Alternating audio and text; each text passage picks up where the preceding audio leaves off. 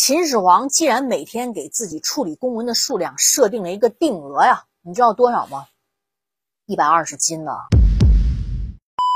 那么问题来了，秦始皇如此尽心尽力的去执行方士们提出的意见，就是为了见到仙人，求得长生不老。但神仙和不死药必定都是虚无缥缈的存在。如果在付出这么多的努力之后，秦始皇始终得不到自己想要的回报。那这天子一怒，方士们岂不是都死定了？他们会甘心等死吗？不会，方士们早早都意识到这一点，于是非常干脆地做出了选择：逃跑。有两位方士啊，侯先生和卢先生在背后就悄悄议论嬴政，并对他嘲笑说呀：“嬴政这个人天性刚愎，暴力自用。平定天下之后啊，这货更是志得意满。”觉得自己已经是古往今来第一人了，谁都不如自己。另外啊，皇帝治国全靠御吏，所以身边的受宠的官员自然也都是御吏。博士官虽然有七十多号人啊，看上去人数不少，但只是摆设而已，就像一堆啊中看不中用的花瓶。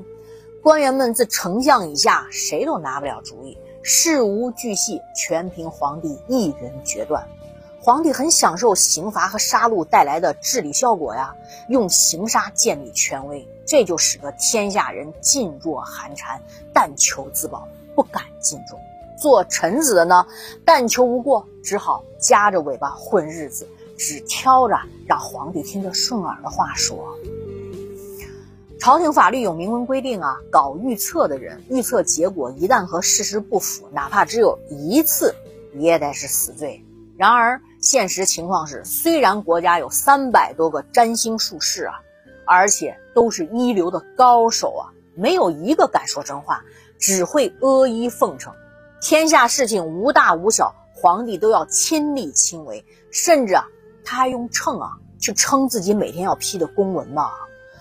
秦始皇既然每天给自己处理公文的数量设定了一个定额呀，你知道多少吗？一百二十斤呢。也就是说，嬴政每天人从早到晚给自己下的任务就是一百二十斤的公文批完，不批完不睡觉，堪称皇帝中的劳模啊。所以我说，一个人真是这个王哈不好当啊，我觉得。但这也表现出啊，皇帝对权力的迷恋，迷恋到了这种地步，如此执念，怎么可能解脱生死呢？说的也对。如此放不下，怎能得解脱？侯生和卢生啊，就相互讥讽啊，去评论秦始皇，因此而逃跑。这话秦始皇知道了，大怒啊！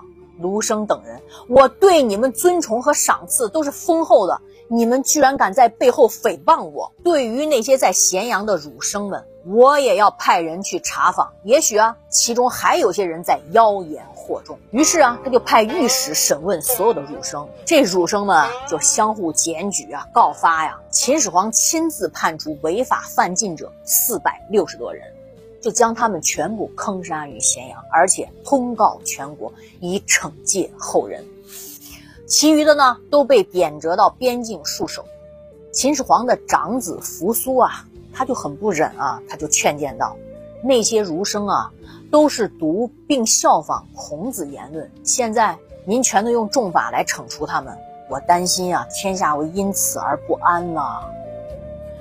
秦始皇大怒啊，就把这儿子扶苏啊派到上郡去担任蒙恬的监军，这就是焚书坑儒当中的坑儒。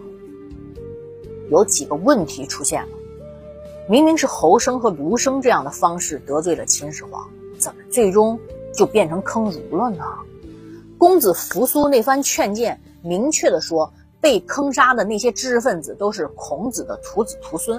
那么被杀的人到底是方士还是儒生呢？作为罪魁祸首的侯生和卢生，最终就这么顺利的逃脱了吗？这些问题，当代的我们啊，是没法给出特别肯定的解答。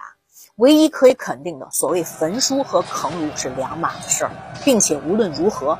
秦始皇制造这场大案啊，并不会含有任何破坏儒家的意图啊。至此，虽然嬴政背了一个长达两千多年的黑锅，但他的暴虐仍是事实，并且接下来的一场似乎是来自外太空的诅咒，更是验证了嬴政暴虐的一面。究竟是什么样的诅咒呢？特别精彩。今天呢，就到这里吧。评论区呢，我们接着互动唠嗑啊。你们的留言在我看来啊，有时候比史料还有趣。晚安。